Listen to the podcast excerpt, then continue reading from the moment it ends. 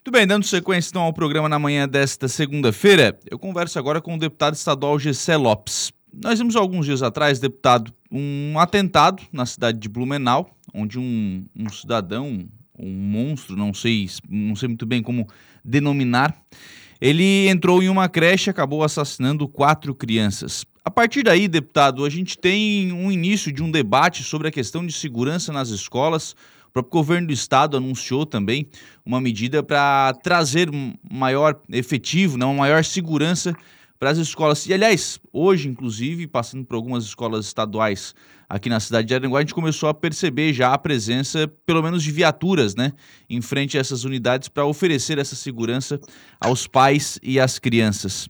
Como é que o senhor tem acompanhado, deputado Gessé, toda essa discussão sobre segurança nas escolas? O anúncio feito pelo governador, na opinião do senhor, ele é um anúncio é, eficiente, ele é um anúncio suficiente para que os pais fiquem tranquilos com relação a essa questão segurança nas escolas? Deputado Gessé Lopes, bom dia. Bom dia, bom dia, amigo, bom dia a todos os ouvintes. Eu denomino esse tipo de gente como psicopata, né? Não tem outra explicação. Uma pessoa que é doente mental, uma pessoa que não tem condição alguma de viver entre sociedade. E uma pessoa dessa precisava é, ter uma prisão perpétua ou até uma pena de morte para não ficar gastando é, o honorário público ainda preso. Mas, enfim, uma discussão que aparentemente parece estar longe da realidade do Brasil mas que, ao mesmo tempo, pelas novas ocasiões, precisaria urgentemente voltar a ser discutido. Ah, com relação aos anúncios do governo, acho que foram, foram anúncios eficientes, no sentido de que a única coisa que pode parar uma pessoa assim, um psicopata, uma pessoa que entra dentro de uma escola é, desta forma para matar ou morrer, somente alguém armado, alguém com uma força de, é, de fogo, uma força é, agressiva maior que a que o psicopata está entrando dentro da escola. Então, a arma de fogo seria a melhor ocasião.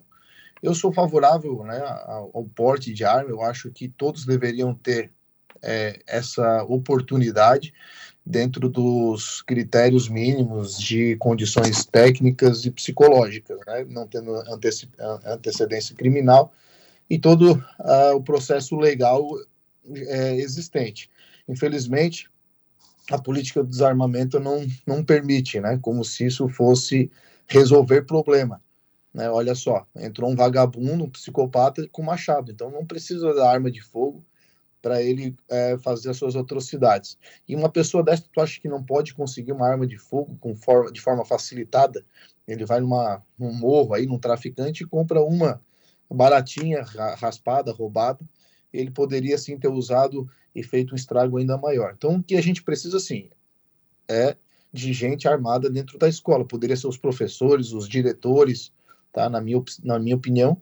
Mas beleza, uma política difícil, né? Que depende muito do, do, do governo federal, depende muito uh, do legislativo para poder propor algo assim. Então, aqui o que o governador pôde fazer foi fazer isso que ele fez né? Ele está é, usando os bombeiros e aí os policiais para fazer ronda na frente das escolas e o mais efetivo de todos, que é botar um policial armado na, dentro da escola para poder fazer é, essa segurança, né? No primeiro momento, com certeza ele dá um já dá um, um susto, né? Já dá uma é, como vamos dizer assim, ele afasta alguns tipos já de criminosos dentro da escola e, logicamente, esses psicopatas, eles não estão pensando em sobreviver. Geralmente, quem faz esse tipo de coisa já vai para matar ou morrer, né? Sim. Então, precisamos de alguém armado ali dentro para essas ocasiões, para poder, pelo menos, o quanto antes, neutralizar esse tipo de ação. E toda ajuda ela é bem-vinda, né? O tipo, por exemplo, o prefeito de Chapecó está fazendo as municipais, é, colocando porta é, com detecção de metal.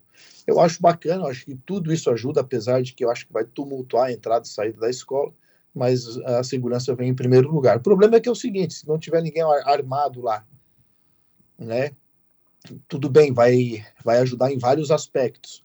Por exemplo, um aluno está entrando com uma faca para fazer uma maldade, uma pessoa que quer se vingar de alguma pessoa lá dentro, assim, coisinhas que talvez essa porta paralise essa pessoa, mas uma pessoa que está entrando para matar, talvez essa porta não seja suficiente. vamos dizer que ele fique travado na porta ali, o cara está com uma arma, né? É, se não tiver uma pessoa ou outra arma ali na porta para paralisar, você vai dar um tiro no, no, no, vidro, vai quebrar e vai entrar. E precisa de alguns segundos para matar várias pessoas. Se não tiver alguém para parar essa pessoa com arma ali. Então não adianta nada. Ajuda para identificar, mas se não tiver alguém armado ali, ela se torna ineficiente nesses casos. Né? Então, mas ajuda. Não estou dizendo que não é bacana. Hum. E até estou falando isso porque o governador ele tem responsabilidade com as escolas estaduais. As municipais são os prefeitos, né? Então, é, os próprios prefeitura precisa se mexer nesse aspecto também. E aqui na Assembleia Legislativa a gente está ajudando na legislação para que o Estado possa fornecer também algum tipo de apoio e incentivo é, para as prefeituras nesse, nessas ocasiões. O senhor tocou na questão dos prefeitos, deputado, e aí eu cito, inclusive, é, uma reunião da AMESC aqui, né, da Associação dos Municípios aqui do Extremo Sul Catarinense. Tem alguns prefeitos aqui na região que eles querem né, fazer a contratação de guarda armada, enfim, que querem é, manter essa estrutura nas unidades escolares, mas alguns estão com medo da legislação, de permissão ou não permissão por ter essas, esse guarda armado nas escolas, deputado.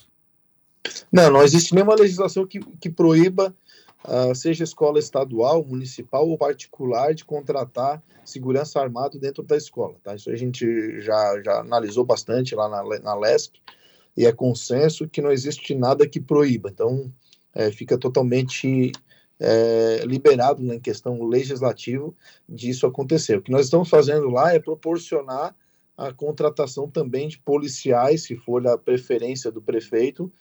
É, Para isso precisa dar uma mudada na legislação ali, porque ele não permite isso, né? Porque eu, é, principalmente nas escolas particulares para fazer a contratação de policiais. Então, já que ela é de administração do Estado, a gente precisa mudar algumas questões, estamos vendo isso o mais rápido possível para que possa estar oportunizando também, se for da preferência. Tem os vigilantes armados também que estão à disposição e, e são capacitados também, que daí são empresas privadas, aí tem aí teria então a a, toda a questão burocrática especificamente para isso, para contratação de vigilante armado. Né? Hoje essa é uma questão, né? Burocracia para oferecer segurança para essas escolas, né, deputado? Tá, tá barrando bastante isso, né?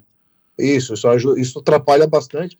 Uma das primeiras ações, eu não sou tão favorável assim, mas nesses casos se faz importante que é a dispensa de licitação para poder começar a fazer as coisas com agilidade.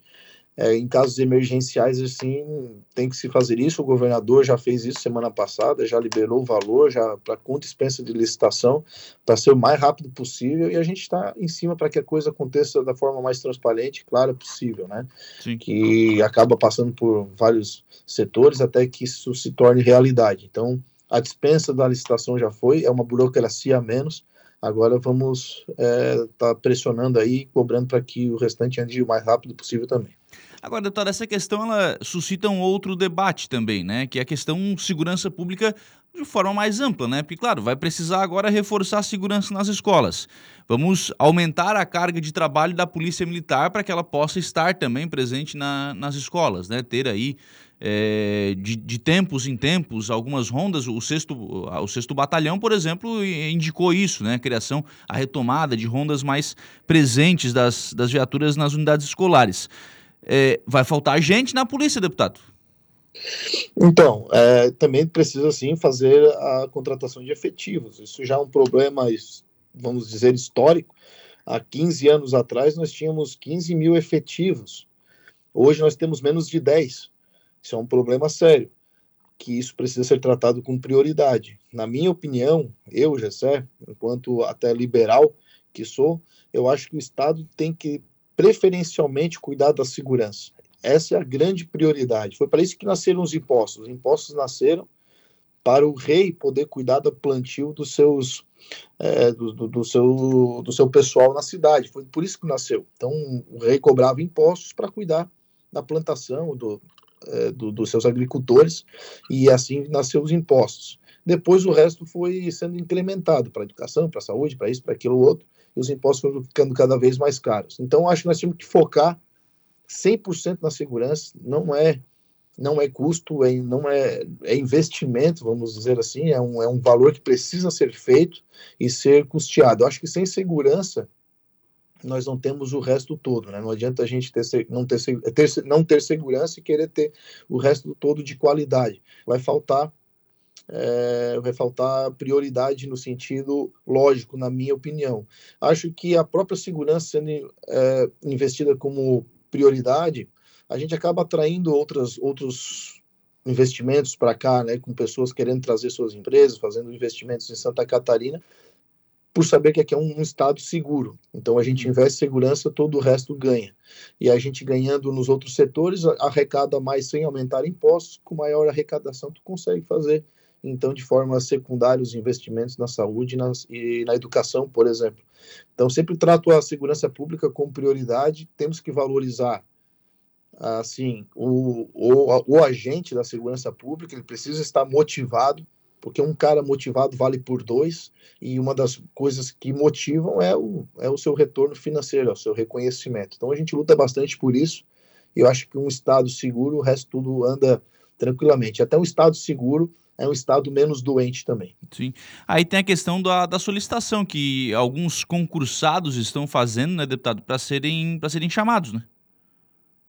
É, a gente entende que é, muitas vezes eles estão é, às vezes preocupados né, com, com a situação deles, de trabalho, enfim, mas o Estado ele precisa se preocupar mais com, sim, com a contratação, do, com o investimento na segurança, mas ele também tem que se preocupar com o orçamento, né? não pode é, se deixar levar pela, pelo desespero de alguns, mas a gente está ajudando. Eu já recebi todos, a gente trata isso com carinho, com responsabilidade, e no momento certo tenho certeza que o governo vai fazer os seus investimentos na, no chamamento. Ele segurou agora, o governador deu uma, fez uma suspensão é, com tempo indeterminado para colocar a casa em dia. Então tu vê, estava uh, organizando as finanças, fazendo, vai ter que fazer cortes, e agora aparece um investimento que não estava previsto, né, que são os guardas armados. Então as coisas vão acontecendo e as coisas precisam e o povo quer retorno, que é resposta imediata. Então precisa ter caixa para fazer as coisas. Imagina se ele tivesse todo comprometido né, com outras coisas e não pudesse fazer esse investimento imediato nos, nas escolas estaduais. Né? Então, hum. a gente está acompanhando, fazendo as cobranças de forma responsável, esperando o momento certo. Tenho certeza que o governo vai se furtar em fazer a, o chamamento desse pessoal. Até com relação a essa questão do, de guardas nas escolas, a praça que tem, tem cobrado também a questão dos valores, né? O pessoal está pedindo uma melhoria ali no, no valor para esses profissionais da reserva voltarem a atuar, né? Não, eu compreendo, enfim, é, acho mesmo que realmente um policial da reserva que já teve a sua que já fez a sua contribuição para a sociedade, é, para ele se motivar a voltar, não pode ser qualquer valorzinho, né, para ficar dentro do, na frente de uma escola e muitas vezes se colocando em risco a sua própria vida e ele precisa estar focado e atento a qualquer adversidade que acontecer. Não pode ser só uma figura lá, uma estátua para fazer de conta que está lá, né? Uhum. E para isso precisa de motivação e a motivação ela vem do financeiro, né? Ele precisa estar motivado, sair de casa para fazer o seu trabalho. Da forma como hoje está, uh, um soldado vai acabar ganhando aí uns limpo uns mil e quatrocentos reais para trabalhar uh, de segunda a sexta, o horário uh, de matutino e, e, e a parte da manhã da tarde, né? E aí tu vê, por R$ 1.500 a mais, talvez isso não seja motivador e o governo vai ter problema para hum. poder fazer as contratações. Então precisa sim dar uma melhorada para que ele possa conseguir motivar esse pessoal a vir a trabalhar, né? A sair das suas casas, né, do seu cômodo, para poder é, fazer esse serviço para o Estado. Então, eu, o próprio governo entendeu isso, inicialmente já não tem nada oficial, mas a gente tem conversas de bastidores, de que já vinha é, planejado esse, essa valorização, e, é, e ali na LESC mesmo nós já propomos que essa valorização seja um pouco mais do que o governo estava pensando, então nós estamos aí em conversa e negociação. Sim. É, isso é importante, né? Sou pena de a gente lançar, de o governo lançar um programa e ele acabar sendo vazio, né? é, tem, tem, que ser compensador para o profissional também, né? É, exatamente. Deputado, para a gente fechar, eh, eu sei que o senhor tem uma emenda, é, e sei que muitas das suas emendas para os municípios elas são destinadas à segurança pública, né? É uma, é uma área que o senhor atua bastante. E sei que o senhor tem uma emenda destinada ao município de Maracajá, aqui na nossa região, para a construção de um destacamento da Polícia Militar. Há ali uma necessidade, né? Ali a Polícia Militar ainda divide é, espaço com a Polícia Civil. É, o senhor tem acompanhado o andamento dessa, dessa emenda parlamentar? Possibilidade de ser liberado ainda esse ano? Fica para o final do ano? Isso pode ser, pode ser antecipado? Como é tem, tem, tem, tem acompanhado essa indicação, deputado? Não, a gente acompanha, sim, com certeza, é do nosso interesse, né? É, que isso seja pago o mais rápido possível. Como antes eu não eu era eu não era é, situação, né, era oposição ao governo, a tendência é que eles vão deixando minhas emendas sempre para depois, apesar de é, terem a obrigação de pagar. Agora está no início do governo e a tendência é que as nossas emendas, né, o pessoal da base seja lembrado inicialmente, né, é, para depois vir o restante. Geralmente governo, os governos tratam dessa forma, mas nós fazemos acompanhamento sim. Uh, o valor foi feito é, na emenda do ano passado para receber esse ano. Não existe uma previsão clara é, de quando que vai ser pago e liberado, mas com certeza a gente vai estar tá ali pleiteando para que seja feito o mais rápido possível. Deputado estadual Gessé Lopes, muito obrigado pela disponibilidade em conversar conosco. Um abraço e um bom dia, deputado. Imagina, eu que agradeço a oportunidade e sempre à disposição. Um abraço a todos.